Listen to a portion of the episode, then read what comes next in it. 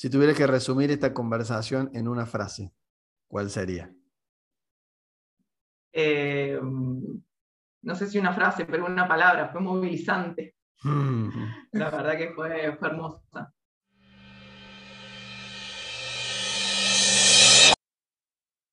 Fue parte de la selección argentina que clasificó por primera vez en la historia a un Juego Olímpico en Río 2016.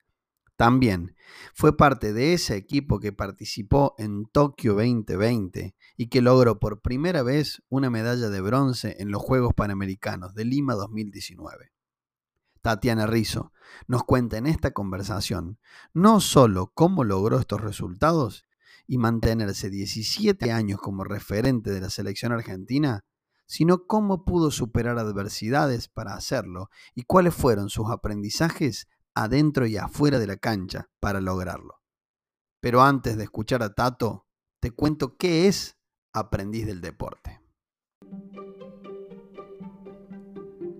Aprendiz del Deporte es el podcast donde los deportistas nos cuentan los aprendizajes que su vida les dio para aplicarlos en su profesión y los que su carrera deportiva les dio para aplicarlos en su vida. Te invito a que escuchemos las historias de los deportistas, pero que en cada pregunta puedas encontrar tus propias respuestas. Antes de escuchar esta conversación, te pido que le pongas me gusta y te suscribas al canal para hacer más grande esta comunidad de aprendices del deporte. Bienvenido a disfrutar con nosotros de esta conversación para seguir siendo aprendiz del deporte. Tato, antes que nada, gracias por aceptar mi invitación a conversar sobre los aprendizajes que te dio el deporte y obviamente la vida misma para de esa manera poder compartirlo y que le sirva a otros deportistas y o entrenadores que vienen detrás tuyo y aman el deporte como vos y como yo. Bienvenida, Tato Rizo. ¿Cómo estás? Hola, buenos días. Muy bien, la verdad que muy bien. Con ganas, con ganas de tener eh, esta charla. ¿Estás con ganas de conversar? Es bueno eso. Exacto. bueno, entonces vamos a empezar a conversar eh, desde la primera pregunta que es la disparadora de este podcast, que a todo el mundo le hago la misma pregunta, para empezar, que tiene que ver con la Tato, con esta Tatiana Rizo eh, que no sé si se le decían Tato en ese momento, ya vamos a ver, me contarás. Pero antes del deporte, vos empezaste con el vóley a los siete años, pero hubo una, Tati, Tatiana, Tatita, no sé ya cómo le dirán, antes de los siete años. Porque viste que eh, la neurociencia nos probó que en los primeros años de vida, esos primeros siete años, generalmente los cinco, siete años, adquirimos aprendizajes que nos acompañan durante toda la vida y son inconscientes. Entonces, cuando aparecen, no sabemos de dónde vienen y vienen de esa época. ¿Cómo fue tu infancia? La verdad que mi infancia fue, eh, la recuerdo con mucha felicidad. Eh, la recuerdo mucho en la calle. En ese momento todavía se podía jugar en la calle.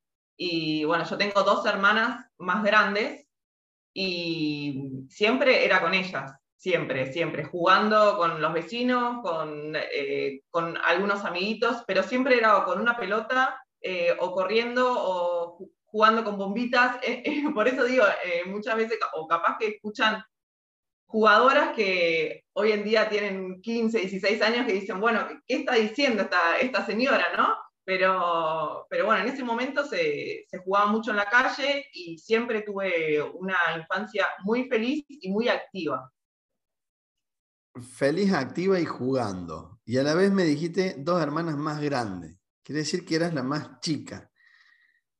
Eh, ¿Cómo crees que eso influyó en, tu ser deportista o en tu rol o en tu manera de, jugar o en el deporte? Eso de haber estado en ese momento jugando y con dos hermanas más grandes. Aunque ellas no lo reconozcan, yo siempre fui la preferida. no, mentira. Eh, siempre fui la como la. la y la, más, chiquita es la más minada, claro. exactamente. Y siempre, eso no sé si me generó ser muy competitiva. Soy muy competitiva, no me gusta perder a nada, eh, jugando al vóley y jugando a otras cosas, digamos, lo llevo a cualquier ámbito de, juego, ¿no? Eh, creo que, eso, el, tema de, siempre ser la, mimada, y igual mis papás siempre nos acompañaron a todas. Nosotras las tres empezamos a jugar volei un poquito más de grandes, pero siempre tuve el apoyo y tuvimos el apoyo de, ellos dos como principales pilares ¿no? de, nuestras, de nuestra infancia y de nuestras vidas hoy en día. Mm. Esa, esa tato competitiva, ¿cómo te decían? Tato. Tato. Siempre. Esa, esa tato competitiva, porque tenía dos hermanas a las cuales, bueno, bueno, yo soy el hermano del medio, pero claro, la primera, mi hermana más grande, eh, siempre uno le quiere ganar a la hermana más grande. Entonces eso nos, nos exige un esfuerzo mayor a los que somos menores y tenemos menos fuerza, menos historia y menos, menos experiencia. Eh, ¿Crees que eso te, te, llevó al deporte de competencia? Te, te, pregunto esto porque tus dos hermanas no terminaron ahí. Empezaron las tres juntas y una es chef eh, y la otra es... Pediatra. Pediatra, médica. Déjame arriesgarme porque no sé quién es cada una. ¿La más grande es pediatra? Sí. me imaginé. la más grande mía es ingeniera. Eh, bueno, eh, tiene que ver un poco con eso, ¿no? Y, los más chicos venimos como liberándonos. Pero bueno, contame un poco cómo, cómo analizás vos tu, es, esta relación. Eh, yo no sé si tuvo, tuvo mucho que ver, la verdad. No, nunca me lo había nunca me lo puse a pensar si, tuvo alguna relación directa. Eh, quizás sí el, ser competitiva. Yo muchas veces digo, bueno, justo me crucé a, los mejores entrenadores o en el mejor momento. Obviamente que el deportista tiene mucho que ver ¿no? en toda esa construcción, pero, pero bueno, creo que fue un poco de constancia, perseverancia, eh, suerte, no, no sé, eh, viste que es un poco de todo para mí. Pero, pero sí, hubo mucho trabajo en, eh, en el medio, un poco de, de, quizá, no sé si talento, pero, pero bueno, con, lo llevo mucho más al trabajo, ¿no? Al trabajo diario, que quizá mis hermanas tomaron otros rumbos, ¿no? Y, y, bueno, yo seguí ahí insistiendo, cabeza dura como soy, soy muy cabeza dura y bueno, no sale algo y sigo, sigo, sigo insistiendo. Eh, y el deporte me dio mucho de eso. Soy la jugadora que se queda entrenando un poquito más, eh, hasta el día de hoy, ¿no? Eh, siempre, siempre hay algo para, para, mejorar. Por eso, eh, cuando me hablaste de, todo esto, ¿no? Y del ser aprendiz, yo creo que, creo que es una construcción que, está en el día a día. Todo el tiempo estamos aprendiendo y, creo que eso es como, como la llave que te va a llevar o el puente que te va a llevar a, a cosas espectaculares. Me hablaste de, la constancia y, el esfuerzo y me dijiste que es algo que te dio el deporte. ¿Qué es primero, el huevo o la gallina? Digo, en la constancia que Tato tiene o que tuvo o aprendió, porque no tuvo, sino lo que lo, aprendió, ¿la llevó a tener el éxito deportivo o crees que el deporte te enseñó la, la constancia y el trabajo que te sirvieron después para tener dos, no sé, para ser profesor, de educación física, para, para ser, ser nutricionista. ¿Cómo lo ves? ¿El huevo o la gallina? Yo, em, es, es, también ahí, es un poco confuso, pero lo llevo más a, a, mi crianza. Eh, lo llevo más a, a mi familia, al esfuerzo que hacían mis papás. Nosotros eh, hubo épocas en donde no, no, no pasamos buenas, buenas etapas económicas y, mi papá siempre trabajaba de cualquier cosa. Eh, mi papá empezó a trabajar a los siete años y no tuvo la posibilidad de seguir estudiando, entonces cuando yo planteaba, eh, bueno, yo en nutrición, por ejemplo, lo estudié en una, en una escuela privada, en una facultad privada, y ellos fueron los primeros que me apoyaron, bueno, te vamos a ayudar con la mitad de la cuota. Eh, y bueno, creo que, que, el ver a mis papás desde chiquitos, desde chiquita trabajando un montón y, y tratando de que no nos falte nada, ¿no? desde, desde, lo básico, eh, creo que eso también como que, no sé, te crías con eso y no sé si encuentro hoy en día otra alternativa de, de, ver las cosas, ¿no? Decir, bueno, sí, con sacrificio lo puedo lograr, sí, lo voy a lograr, porque mis papás lo lograron, o por lo menos eh, esa fue su, su, mentalidad y nosotros tuvimos una, una linda infancia, ¿no? Sin, sin que nos falte, eh, no teniendo todos los lujos, ¿no? La verdad, pero pero no nos faltó ni amor ni, ni, comida. Qué, qué, lindo aprendizaje en, en, los primeros años, si vamos a, los primeros años de uno, y verlo con el ejemplo, porque una cosa es lo que te enseñan tus padres de, la boca para afuera, otra cosa es lo que vos me contás de aprenderlo, de, de vivirlo, ¿no? Eh, y lo que veo ahí, de lo que me estás diciendo, y corregime si, si, me equivoco, pero yo interpreto de que entonces hubo un aprendizaje de esto de el esfuerzo, el trabajo, la constancia en la vida, que radicó quizás en un resultado deportivo eh, que, te ayuda a tener ese esfuerzo y esa constancia en el deporte, ¿no? Sí, sí, sí, tal cual. Y, y me hablabas de estos aprendizajes y este podcast se llama Aprendiz del Deporte. Y uno no puede ser aprendiz si antes no declara maestros. Y ya me nombraste por lo menos cuatro maestros, papá, mamá y dos hermanas. Y ahora te voy a hacer un ejercicio. Contame qué aprendiste y qué tiene Tato Rizo de cada uno de esos cuatro maestros. ¿Qué crees que tenés vos que aprendiste de ellos? Eh, bueno, de, mi papá, sin duda, la, perseverancia y la constancia en el trabajo.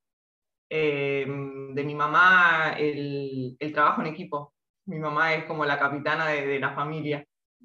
Eh, de mi hermana más grande, el, el sobrepasar adversidades y, seguir adelante.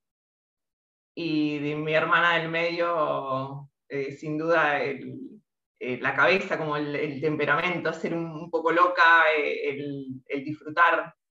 Eh, sin duda, me, salieron rápido, la verdad pensé que iba a tardar un poco más, pero, pero bueno, en cada palabra se me viene una imagen de ellos a la cabeza. Y a mí se me viene una imagen de, sobrepasar adversidades y me voy totalmente en tiempo, pero te, te quería hacer esta pregunta que es el día de la lesión en el Mundial. Eh, dura. Dura. dura. Eh, sentís como, como que se te viene el, mundo abajo, ¿viste? Porque yo ese Mundial lo quería, quería como que sea mi cierre. Y bueno, evidentemente algo me decía, o mi cabeza o el universo, no sé qué sería, pero me estaba diciendo, bueno, tenés que seguir jugando. Y, bueno, con todo lo que implica emocionalmente el retiro para un jugador, eh, que se termine en el primer partido con una lesión que te deja directamente afuera, una fractura que, no podía ni siquiera entrar a la cancha, eh, fue la verdad, fue un golpe duro. Pero así como fue duro, al otro día me acuerdo que en esa, esa noche estaba durmiendo en la habitación con Clary, que fue con la que me fracturé, que ella termina fracturada también. Las dos, sí. Eh, las dos, no sabes lo que fue esa habitación. Me acuerdo que esa noche, eh, viste, cuando no lo podés creer, eh, mucho llanto, y al otro día me levanté y dije, bueno, esto es lo que me toca, y trataba de, le di todo lo que tenía el equipo, ¿no? desde el rol que, que tenía que, que ocupar, sin poder reírme porque me fracturé el maxilar y no me podía reír mucho, pero eh, encontré como, bueno, lo voy a disfrutar sea como sea. Y así, como te decía, un poco cabeza dura, eh, disfruté el torneo desde, el lugar que me tocó. ¿Qué te hizo hacer ese clic? Em, yo creo que el, verme en, en, un pozo. Eh, creo que para un deportista lesionarse es es fuerte, es duro, el prepararte tanto para un momento y que ese momento lo tenés que mirar de afuera y verme ahí como medio en un pozo, dije, no, yo no, no quiero, no quiero seguir viéndome así, ¿no? Y no quiero que tampoco el equipo me vea así porque eh, soy consciente del lugar eh, que ocupo y de, lo que soy para mis compañeras también, y desde, desde la humildad te lo digo, ¿no? no, no desde, desde, desde otro lado y, bueno, eso también me dio fortaleza, el, tema de, del acompañamiento que tuve con mis compañeras en eso. Encima estábamos en Japón, o sea, no es que estaba acá en Argentina y tenía un poco la contención de... No, no, no, estaba, eh, estaba en Japón y bueno, el, apoyo de mis compañeras también. Eh, pero fue como una noche y digo, bueno, listo, ya está, esto no lo quiero, no me quiero ver así. O sea, es que en, en, en mi trabajo lo que yo he aprendido y he estudiado, no le quiero decir ni coaching, eh, sino en la, filosofía y en lo que yo estudio, eh, hay un, como un caminito en el cual uno, del hecho, hay hechos y resultados. Einstein decía que loco es aquel que quiere resultados distintos manteniendo los mismos hechos. ¿Está bien? Ahora no es tan fácil cambiar las acciones para obtener resultados diferentes, porque antes o en el medio hay interpretaciones y hay emociones. Entonces, el hecho puntual tuyo fue una lesión totalmente inesperada en el primer partido de un mundial en el cual lo tenías preparado. O sea, ese fue el hecho. Lo que te derivó el primer día a una interpretación que tiene que ver con esto, con el rechazar o negar o, decir por qué a mí, por qué, por qué yo que me iba a retirar acá y porque todo eso es por qué. La emoción, el llanto totalmente desconsolado de esa noche, el resultado es cero aporte al equipo, cero aporte a vos, cero todo lo que sucede en el resultado. Ahora, la interpretación, yo escucho, ahora que me decís, es la que cambió al día siguiente. La interpretación de empezar a, enojarme con el pasado, a primero aceptarlo, como vos decís, bueno, por algo suceden las cosas, ¿y qué puedo hacer con esto? Ahora que tengo un rol diferente, ¿qué puedo hacer con eso? Te cambió la emoción. Sí, sin duda. ¿No? ¿Crees, si me hubiese quedado agarrada a eso, eh, capaz que hubiese pasado un torneo eh, para el olvido. ¿Y, ¿Y cómo hiciste? La pregunta porque está todo muy lindo. Ya ahora con el diario del lunes, eh, bueno, y ahora te voy a decir, ¿cuál fue el resultado de ese cambio de interpretación? Contame el final del cuento de, ese viaje. ¿Qué hubiera pasado de una manera y qué terminó pasando? Em, bueno, no, yo creo que terminé disfrutando un montón el, torneo. Hablaba un montón con mis compañeras y vos pensás que yo era la, la libro titular de ese equipo también tenía que apoyar a la libero que le tocaba jugar. Y claro. y no es fácil también. Una cosa es estar jugando mal, bueno, y te cambian, y otra cosa es entrar por una lesión, ¿no? Que, que, también es difícil. Entonces digo, bueno, More estaba en ese momento, More Martínez, yo digo, bueno, yo la, la tengo que apoyar a ella, eh, sin duda. Entonces empecé un poco con, ese, con ese, no sé si es juego, pero con, con ese abrazo, ¿no? Abrazo emocional y, y bueno, eh, el equipo también estaba como en shock por todo lo que habíamos vivido, dos jugadoras del de, plantel titular lesionadas, entonces Juli Lascano también hacía una especie de, yoga y hacíamos bailes, entonces como que todas nos unimos tanto en ese torneo que, que terminó siendo lindo. Eh, en otro momento, si hubiese tomado otro camino, seguramente hubiese estado llorando, hecho una piltrafa, el equipo como que hubiese venido y como que la atención hubiese estado puesta en jugar. Y nosotras teníamos que seguir jugando. Qué lindo, qué lindo cambio de interpretación tuyo, cambio de emocional, emocionalidad tuya. Y obviamente que tus acciones fueron a, mirar el equipo y mirar qué puedo dar desde acá. O sea, una cosa puedo dar adentro de la cancha, pero hay otra que, mira lo que, mira lo que estoy viendo acá con vos. Digo, una cosa puedo dar adentro de la cancha y otra cosa puedo dar afuera de la cancha que no la puedo dar desde adentro, porque si vos estabas en el rol de adentro no hubieras podido hacer lo que hiciste. También con Juli Lascano, de hacer yoga y los bailes, capaz que no lo hacían. Entonces, qué bárbaro, como haciéndote responsable, aceptando lo que sucedió, se, se puede cambiar la realidad. Ahora, te voy a, de vuelta voy a saltar a otra pregunta que generalmente hago porque viene agarrado con esto, que tiene que ver con la importancia de la mentalidad y la emoción en el resultado deportivo individual y el, el de equipo, ¿no? Y si, que, si tuvieras que dividir tu rendimiento deportivo, el tuyo y el del equipo también, pueden estar en el mismo porcentaje o pueden ser diferentes, pero te voy a hacer las dos preguntas. Si vos dividieras eh, el resultado en tres factores, físico, técnico y táctico, y mental emocional. ¿qué porcentaje tienen de incidencia en el resultado cada uno? Lo pongo con el gran primer porcentaje a lo físico, eh, al, perdón, a lo emocional, mental, mm. sin duda. Eh, vos podés estar muy bien preparado físicamente, entrenaste todo muy bien, pero la cabeza no está emocionalmente correcta en el partido y se desmorona todo. Entonces, yo creo que el, principal punto de partida es lo, emocional, en donde le pongo un alto porcentaje. Eh, te tengo que dividir, digamos, 100% dividido esas tres. Sí. Eh, y yo pongo un 50, 25, 25. 50, 25, 25. 50 mental emocional, 25 físico, 25 técnico y táctico. Y también vamos a entrar en lo físico porque es tu profesión. Eh, en lo físico viene lo nutricional, ¿no? Pero bueno, más allá de eso, digo, si le pones un 50 y ahora vamos al, 25 después de esta pregunta, pero en el 50 que es tan importante e incide en tu resultado, porque sabemos cómo se, entrega, se entrena lo técnico y táctico, sabemos cómo se entrena lo físico, incluido lo nutricional. Ahora, ¿cómo entrenas lo mental emocional? Yo lo entreno con psicóloga y coach, pero no sé, no se entrena, eh, no es muy común entrenarlo y muchas veces no le damos la importancia que requiere ¿no? el aspecto mental. Eh, yo tengo a Mara, que es una genia. Eh, ¿Hace, cuánto, hace, cuánto que haces terapia?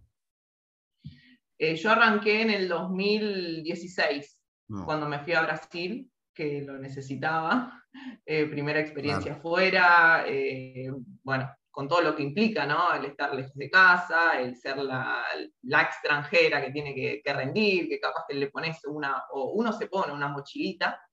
Eh, y después de ahí eh, volví a Boca y, bueno, empecé con Mara, que es la, psicóloga del, club. Del club. Y hoy en día sigo con ella. Y además de, tu sesión, algunos serán semanales, otros serán una vez cada tanto, pero más allá de eso, ¿de qué otra manera crees que vos entrenaste tu aspecto mental emocional para, por ejemplo, eh, actuar de la manera que actuaste en Japón? Mm. No, no, recuerdo que haya sido tan, eh, tan formal, digamos, con un profesional. Debe haber sido de. Si no fuera formal. De, casa. Eso. Debe ser de, casa, ¿no? Claro. De casa y, de casa, bueno, yo siempre digo que no hace, falta tener un coach o no hace falta tener un psicólogo para, entrenar eh, esa parte deportiva. Puede ser con libros, pueden ser con películas, pueden ser con conversaciones, con abrir espacios de conversaciones con compañeros. Uno aprende muchísimo de un compañero o de, bueno, puntualmente dijiste que si algo que aprendiste de tu hermana más grande de superar adversidades. Bueno, eso es un entrenamiento. Era abrirme en una conversación. A ver. No, que, que eso, mi, mi hermana, eh, muchas, muchas personas no lo saben, eh, mi hermana eh, tuvo una niña a los 14 años, mi, sobrina, que hoy en día es mi sobrina más grande, y bueno, fue mucha sorpresa porque nadie sabía que estaba embarazada. Y un día se sintió mal, no tenía panza, nada, nada, nada, nada. Un día se sintió mal, fue a la, a la clínica y, y, bueno, tuvo a mi sobrina eh, seis mesina, eh, pesó un kilo, eh, era muy chiquitita, no tenía prácticamente, no, prácticamente le decían que no iba a seguir viviendo y, bueno, realmente fue un, golpe para toda la familia porque nadie lo esperaba. No es que un, em, un, embarazo estándar que vos decís, bueno, tenés nueve meses para ir digiriéndolo, no, acá nada. Nos enteramos todos ahí cuando nació Agus.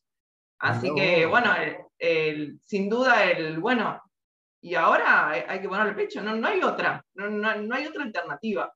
Y, cuando me mencionaste todo esto de, Japón, no lo había, no había tenido conciencia de, todo eso y sí, sin duda es, bueno, hay que levantarse. ¿Qué, qué otra alternativa tenemos? No, no hay otra.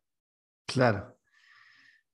Qué, qué historia, no la sabía, obviamente. Eh, me, me, estoy enterando ahora y digo, ahí vienen los entrenamientos y ahí viene el sentido también de este podcast, que es mirar, es como sacarle una foto, mirar todos los aprendizajes que tuvimos, que fíjate vos, un aprendizaje que te dio la vida, porque encima tu hermana con 14, vos cuánto tenías?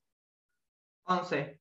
Claro, con 11 años, un, choque como este, un choque, hablando de choque, un choque como este de, de la vida, te dio un aprendizaje muy grande que 10 años después, 15 años después, lo pudiste utilizar en Japón. Imagino que lo, lo usás todos los días, este aprendizaje.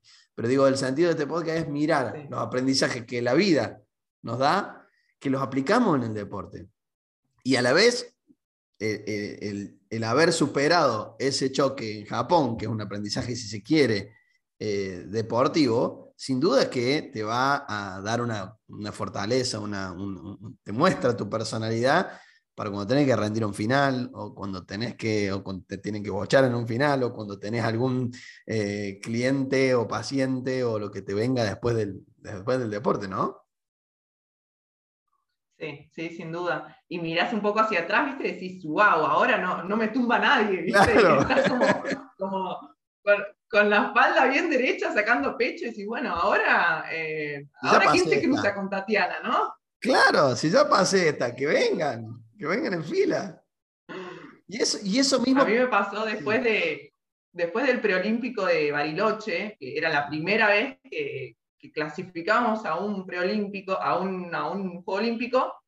Digo, wow, después de haber pasado tanto nervio, no va a haber partido que me, que me va a poner nerviosa. Y fue así. Digamos, después de ahí encontré una estabilidad mental que no la, no la había encontrado si no hubiese pasado por todos esos nervios. Mm. O sea que tenía pensado, ni siquiera lo escribí, pero cuando venía, porque les cuento la, interna, yo cuando agendo con alguien que voy a conversar, me pongo a ver todo lo que hay en YouTube, vi todo lo que tenés en YouTube, vi todo lo que hay en Internet, eh, leí todo, eh, y por ahí lo leo o lo, lo, escucho eh, y voy en el auto o voy corriendo, entonces no tengo posibilidad de anotar la pregunta que me gustaría hacerte.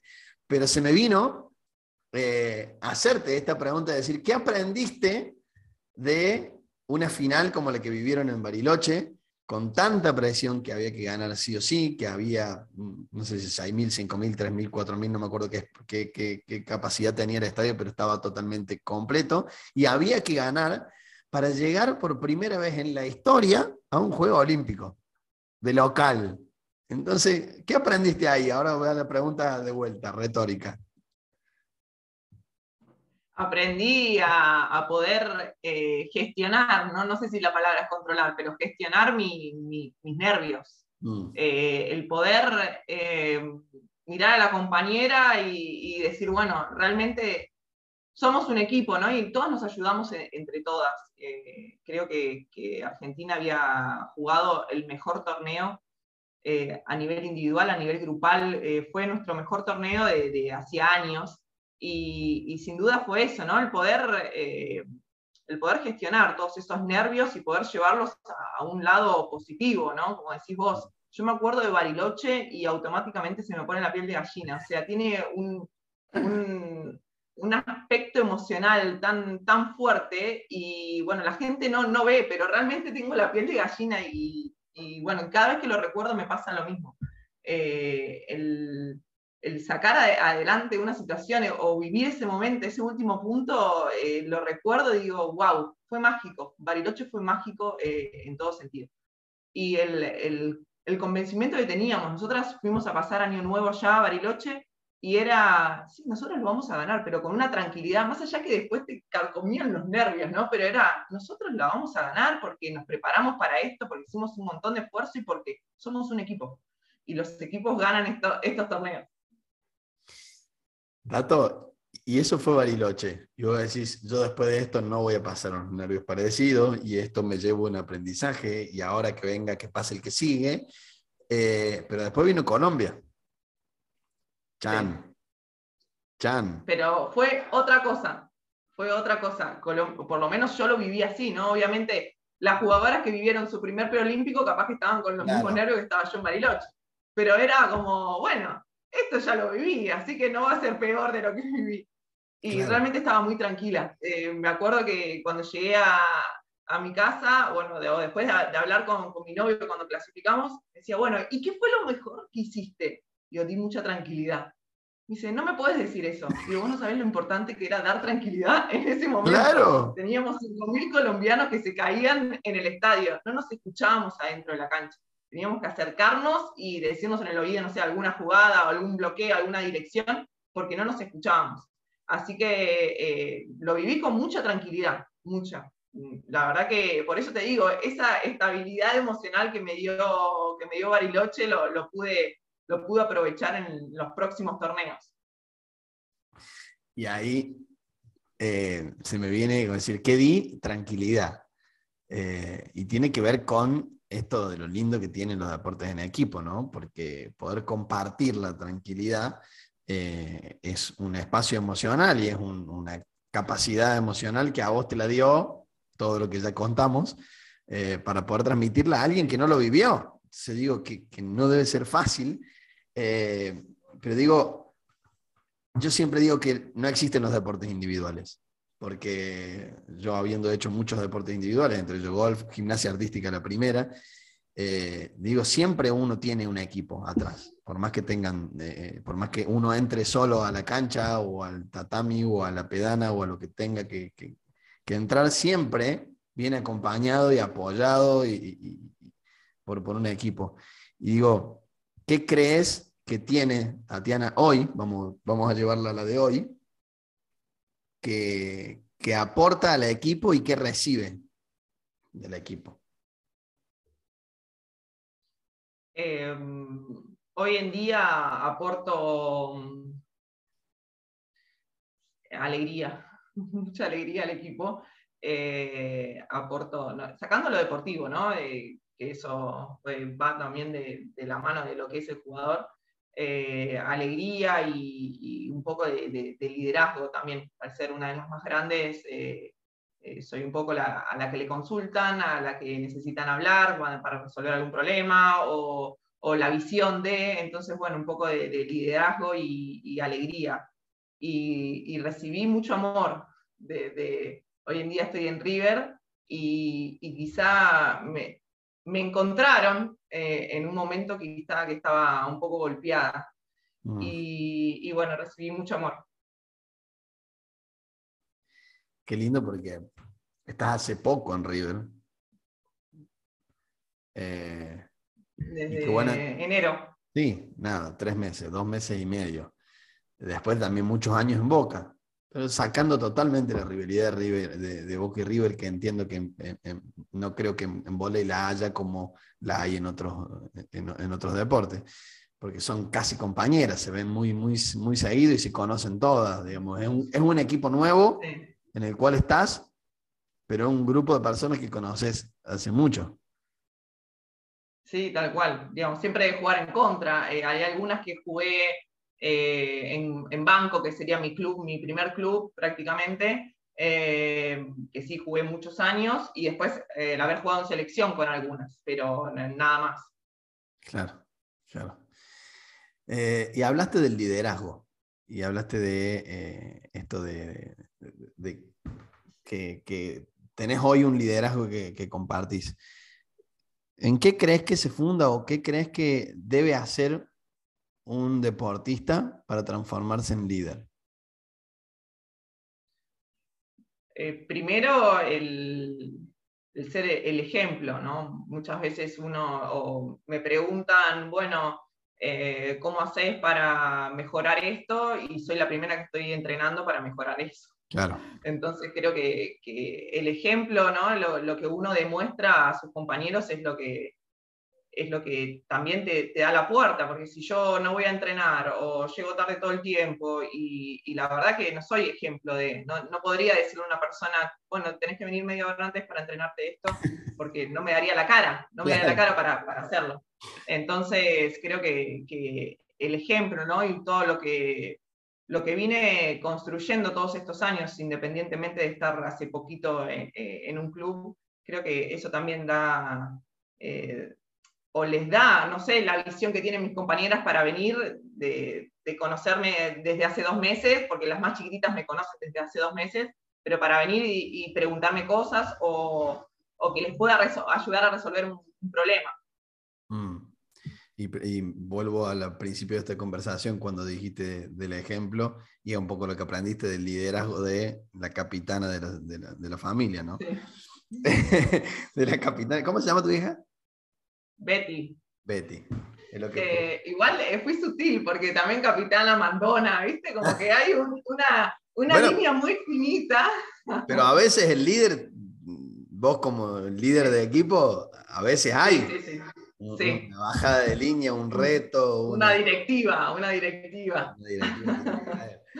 o sea que eh, está buenísimo esto de qué tiene que tener un líder o dijiste el ejemplo. Y a mí se me venía una frase que no sé de quién es, pero, pero sí que para ser líder o, o lo que crea un líder es el que contagia emociones. Y vos lo primero que dijiste hace un ratito que le dabas a un equipo, me dijiste que era felicidad. Primero alegría, alegría, creo que, creo que dijiste alegría. Eh, y eso es lo que eh, transforma a un jugador en un líder. Es cuando es capaz de, transmitir eh, emociones, la que sea. Fíjate que me decís que en Colombia lo mejor que diste fue tranquilidad. Bueno, eso lo puede hacer un líder. Alguien que, no tiene esa capacidad de, transmitir emocionalidad, no es seguido. Y el líder, si hay algo que, lo siguen, viste que siempre te dan ganas de estar con ese. No, ¿por qué estás con esa persona? Y porque no sé, tiene o alegría o entusiasmo o, motivación, o, entonces me gusta estar con esa persona. ¿Por qué me gusta estar? Y porque me contagia. Bueno, eso muchas veces es pensado como, como liderazgo. Y hablando de ejemplo, hubo una frase que, te leí que eh, es compatible estudiar y hacer deporte de alto rendimiento. Y quería entrar en esto porque también hay un aprendizaje muy grande para todos los deportistas. Eh, ¿Es compatible estudiar, jugar dos Juegos Olímpicos, ser medalla de bronce en un Juego Panamericano eh, y ser profesional del deporte?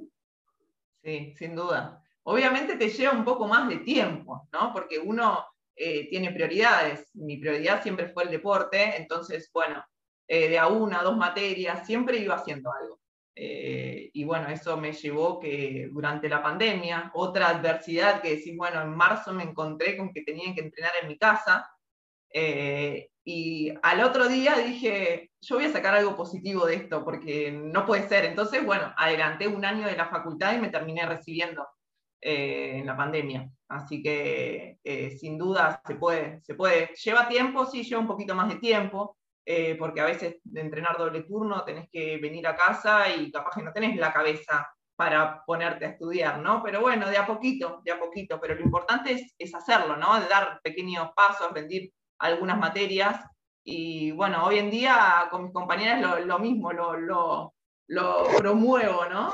Y, bueno, muchos están estudiando nutrición, así que eso también me encanta. Mierda, contagias, ¿eh? contagias entusiasmo, contagias hasta el, tipo de estudio. Vamos a ese, eh, a ese, se me viene lo, del 25% que se entrena, de que es el físico. ¿Cuán importante es para vos la nutrición? Pregunta retórica, pero expláyate un poco más. no, es muy importante, es muy importante para, para poder, digamos, recuperarte bien, más cuando estamos ya pisando los 30. Bueno, yo ya estoy en el medio, tengo 35, ¿no? Pero cuando uno es más grande, eh, bueno, en realidad siempre es importante la nutrición. Eh, hay, hay, una, eh, hay como una adversidad de decir, bueno, una persona que es talentosa, ¿no? Que tiene, no sé, Maradona, ¿no? Por ponerlo así. Yo soy cero fútbol, pero digo, una persona talentosa, eh, ¿se alimentaba bien? No sé si se alimentaba bien, viste que antes no, no estaba tan instalado el tema de la nutrición. Bueno, era talentoso porque era talentoso, o sea, la nutrición lo ayudaba. ¿Podría haber estado mejor? No lo sabemos. Entonces, bueno, como que, pero sí ayuda, ayuda un montón. Hoy en día eh, los jugadores cada vez están más preocupados o ocupados por el tema de, su alimentación, de recuperarse bien, de los suplementos. Eh, y si, si, no tenés todo eso, quedás un poco afuera de, no sé, los deportistas de elite, todos tienen nutricionista y, todos están acompañados de, una alimentación muy saludable para, para poder llegar y poder mantenerte, que es lo principal, ¿no? Porque llegar puede llegar ahí, no cualquiera, pero llegan. El tema es, mantenerse tanto tiempo. Sí, sin duda que hoy los deportistas de alto rendimiento todos tienen nutricionistas, ¿eh? es como que se van, se van adicionando profesionales de, distintos, de distintas áreas, eh, porque la competencia es así. que antes no estaba tan instalado. Y claro, porque antes había vamos a dar cualquier ejemplo de, cualquier deporte. Voley, 300 o menos, 200 jugadoras en, en Argentina, simplemente. De las 200 jugadores antes, ninguna tenía nutricionista, entonces no, no necesitaban nutricionista. Ahora cuando una empezó con nutricionista, también con un coach, también con un fisioterapeuta y también con... Bueno, este evidentemente su rendimiento subió. Entonces las otras 199 para llegar a ese nivel lo tuvieron que hacer. Ahora, de las 200, hoy 180 tienen nutricionista y vos no tenés nutricionista, evidentemente estás dando una ventaja que antes no la necesitabas. Por eso se me vino por, por, el ejemplo que trajiste de Maradona. Maradona cuando jugaba, por más futbolista profesional que era, ninguno tenía nutricionista, ninguno tenía coach, ninguno tenía psicólogo, ninguno tenía nada. De a poco fueron teniendo eh, eh, todo, todo, todo, ese equipo que se necesitaba, ¿no? Y, y, es, y en esto puede tener que ver con esto, pero se me vino que Tato tiene todo esto, porque me decís, tiene psicólogo, tiene, obviamente tuvo nutricionista, ahora es su propio nutricionista, tendrá, no, sé. Tengo, tengo. ah, no existe, eso es como el coach, yo tengo mi coach, obviamente. No existe el auto-coaching, vos tenés tu nutricionista. Sí, sí, a Lucho. Muy bien, muy bien. Tiene su preparador físico, hay muchos de ustedes que tienen su preparador físico aparte del preparador físico de la, selección o del, o, del, equipo en el cual están. Eh, bueno, tienen su propio equipo. Y digo, hubo cuatro jugadoras, corregime si cuatro o tres, porque en algún lugar elegí, eh, creo que está Jazz, eh, vos, no me acuerdo quiénes son las otras dos, que, están, que hicieron los dos Juegos Olímpicos, Londres y Río. Eh, no, Río, Río, y Tokio hicimos Jazz, Juli y, y, yo, porque en realidad el preolímpico lo juega la rusa eh, la rusa Fresco, pero ella después no se lesiona el hombro y no viaja a Tokio. Ah, Así que las que repetimos fuimos tres. Tres. ¿Puede tener que ver con esto? ¿O puedes encontrarle por algún otro lado? ¿Qué es lo que tuvieron ustedes tres? ¿Qué es lo que aprendieron o tuvieron que aprender ustedes tres para estar en dos Juegos Olímpicos? Porque solamente tres jugadoras hicieron esto. Sí, eh, yo creo que, bueno, hay algunas de las jugadoras que habían estado en Río que eligieron otros rumbos, ¿no? Como que mm. Río había sido eh, la frutillita del postre y el final de la carrera. Entonces, eh, bueno, tuvieron otros objetivos, que eso también, objetivos personales, que eso también es súper súper lindo. Nosotras elegimos apostando, como que seguimos apostando a, a lo que es eh, el vóley y, bueno, un poco de lo que decía, eh, la constancia, el seguir trabajando, el seguir con el cuchillo entre los dientes, el prepararte cada vez más. Eh, yo durante la pandemia entrené un montón y que bueno, hay, hoy en día hay una realidad que no, tenés, no tengo 20 años, entonces sí me tengo que ocupar de entrenar un poco más, de, de alimentarme cada vez mejor, de descansar bien porque si no no me recupero. Entonces, eh, bueno, todo eso lo, fui haciendo no de un día para el otro, sino lo hice durante todos esos tres años. Es más, después del 2018 digo, bueno, este es el camino, bueno, vamos por acá. Y ahí fui como un caballito, eh, sin mirar para el costado y, ocupándome de lo que era mi, rendimiento. Y obviamente acompañándolo en el rendimiento, porque no es que decir, bueno, hago todo eso y si después no puedo poner una pelota en recepción, listo, seguramente hubiese quedado fuera, ¿no? Pero, bueno, acompañado de todo eso. Bueno, lo primero que tuvieron las tres es la declaración. Yo quiero llegar. Quiero llegar, que hay otras que eligieron no. Claro. Y esa declaración no es menor, porque uno hace esa declaración sabiendo lo que se viene. Entonces, y trabaja en consecuencia. Claro, yo quiero pasar por todo esto, tengo ganas, tengo la fuerza, tengo... Bueno, ustedes tuvieron primero la valentía de declararlo y bueno, después todo lo que tuvieron eh, que pasar en medio, que también marca un poco eh, lo, que ustedes fueron capaces de aprender y de, de lograr en este, en este periodo. Eh, y me decís, mirando para adelante, te he escuchado decir que todos los deportistas tienen fecha de vencimiento. Eh, y, que marca también una cualidad del deportista, el aceptarlo, el mirarlo, porque encima, mientras más, ahora estoy analizándolo con vos, mientras más eh, larga es mi carrera o más grande me pongo yo, es como todo más complicado. Lejos de ser más fácil, es más difícil porque tengo que entrenarme, alimentarme mejor porque me lesiono más. Tengo que entrenar más tiempo, evidentemente, porque tengo que ganarle a, las nuevas que, vienen atrás. Eh, tengo que empezar a mirar qué viene después, porque tengo que prepararme hoy, y acaba la pregunta, con la nutrición, con, el, con lo que sea, mirando el después. O sea, algo que no tienen que hacer y les sobra tiempo a las chicas, yo lo tengo que hacer. Entonces, ni hablar a aquellas que son madres, que tuve en este podcast eh, deportistas de altísimo rendimiento, que fueron madres olímpicas. Estuve con Ceci Biagioli, que tiene cinco Juegos Olímpicos y es madre. Eh, entonces, eh, nada, la pregunta es, si tiene fecha de vencimiento Tato y qué viene después. Fecha de, vencimiento está, eh, no sé la, fecha exacta, ¿no? Pero, ¿viste cuando está próximo a vencer? Bueno, eh, supuestamente es más barato, ¿eh? Seguro, estoy en dos por uno. Pero, eh, pero sí, estoy trabajando un poco el, tema, lo que te decía antes, el duelo de, dejar de ser, ¿no? Eh, es, un duelo que, bueno, me jubilo eh, menos a, los 40 o menos, ¿no? Así que es un, es, un estadio como muy emocional, ah, lo hablábamos y, lo, trabajo desde hace un tiempo ya. Eh, el tema de la transición, lo mismo. Hoy en, día estoy trabajando de, nutricionista y, bueno, el hecho de, también poner foco en otra cosa que no sea volei, eh, eso me encanta y encontrar la pasión eh, en otro lado que no sea adentro de la cancha me gusta porque digo, bueno, es por acá, elegí bien. Y, bueno, preparándome, por ahora disfrutando. Yo siempre digo que quiero dejar el volei y no que el volei me deje a mí. O sea, no, no me veo eh, no estando o, jugando mal. Soy, soy como muy eh, perfeccionista con mi juego. Mm. Eh, quizá eso hizo que, esté siempre o en, procesos de selección o siempre ocupándome de, estar cada día mejor.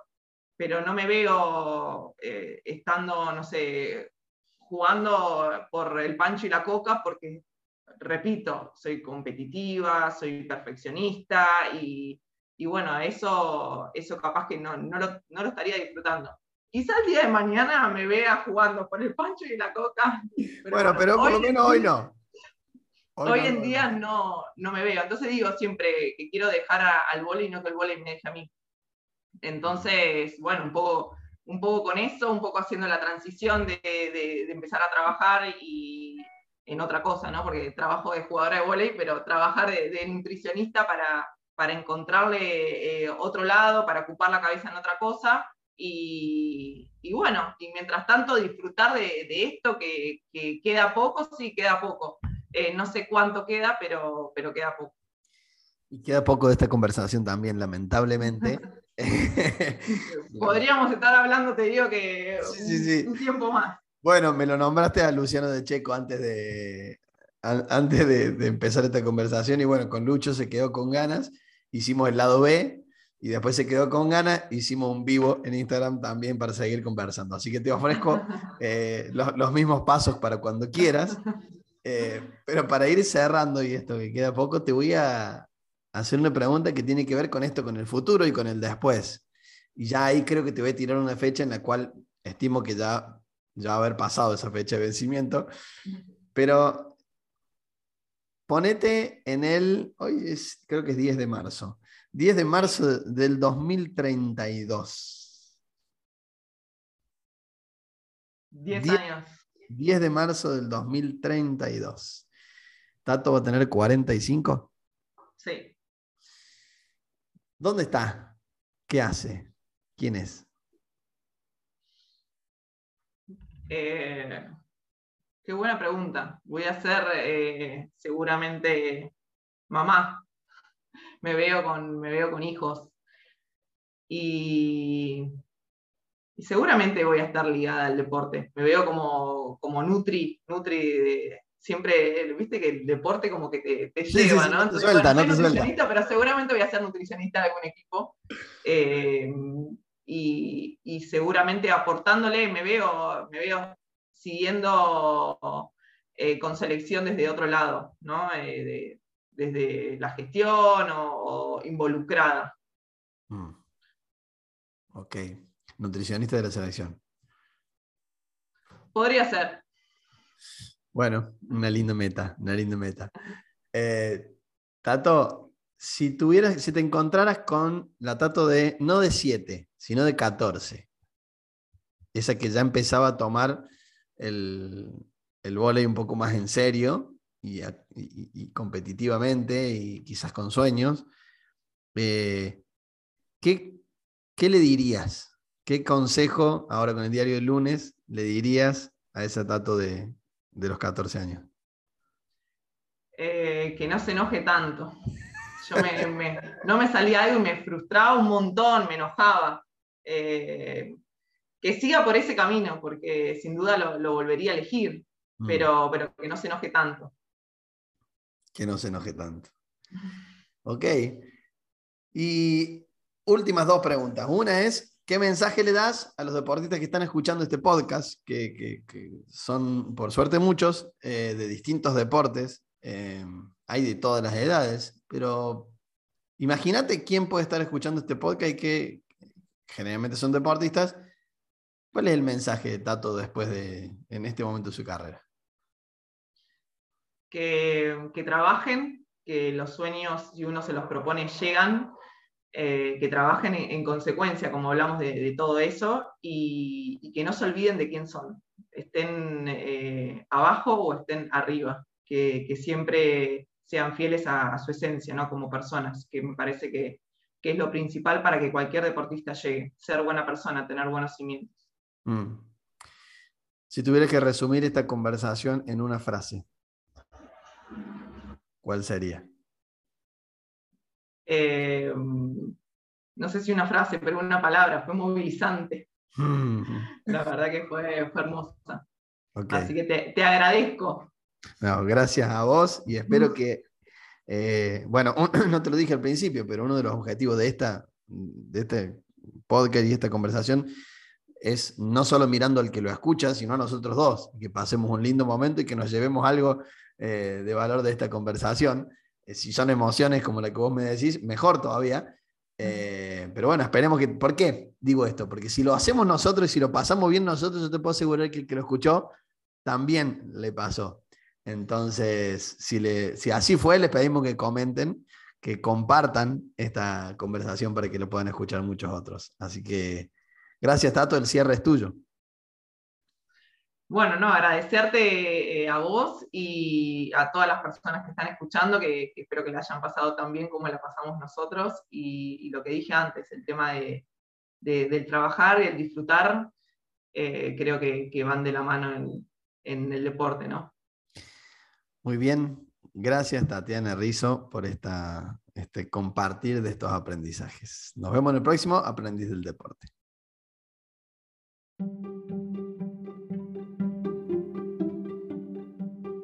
Y así pasó otro capítulo de Aprendiz del Deporte, otra gran conversación con grandes deportistas que nos cuentan sus aprendizajes. Si te gustó, te pido que lo recomiendes, que hagas comentarios, que lo compartas con quien creas que puede servirle para compartir estos aprendizajes y te suscribas al canal para enterarte cuándo sale la próxima conversación. Antes de despedirnos, te invito a que ingreses en maxicabane.com barra aprendiz del deporte para elegir otro capítulo que te guste y para conocer el desafío gratuito Entrena tu mente deportiva en 5 días. También allí encontrarás el curso Experiencia de Coaching para Deportistas, que es el entrenamiento mental diseñado exclusivamente para que los deportistas puedan entrenar la mente y sus emociones para lograr su máximo rendimiento disfrutando de su vida. Si quieres contactarme, puedes hacerlo en maxicabane.com, donde recibo tus dudas, consultas y sugerencias para seguir aprendiendo juntos. Nos vemos en el próximo Aprendiz del Deporte.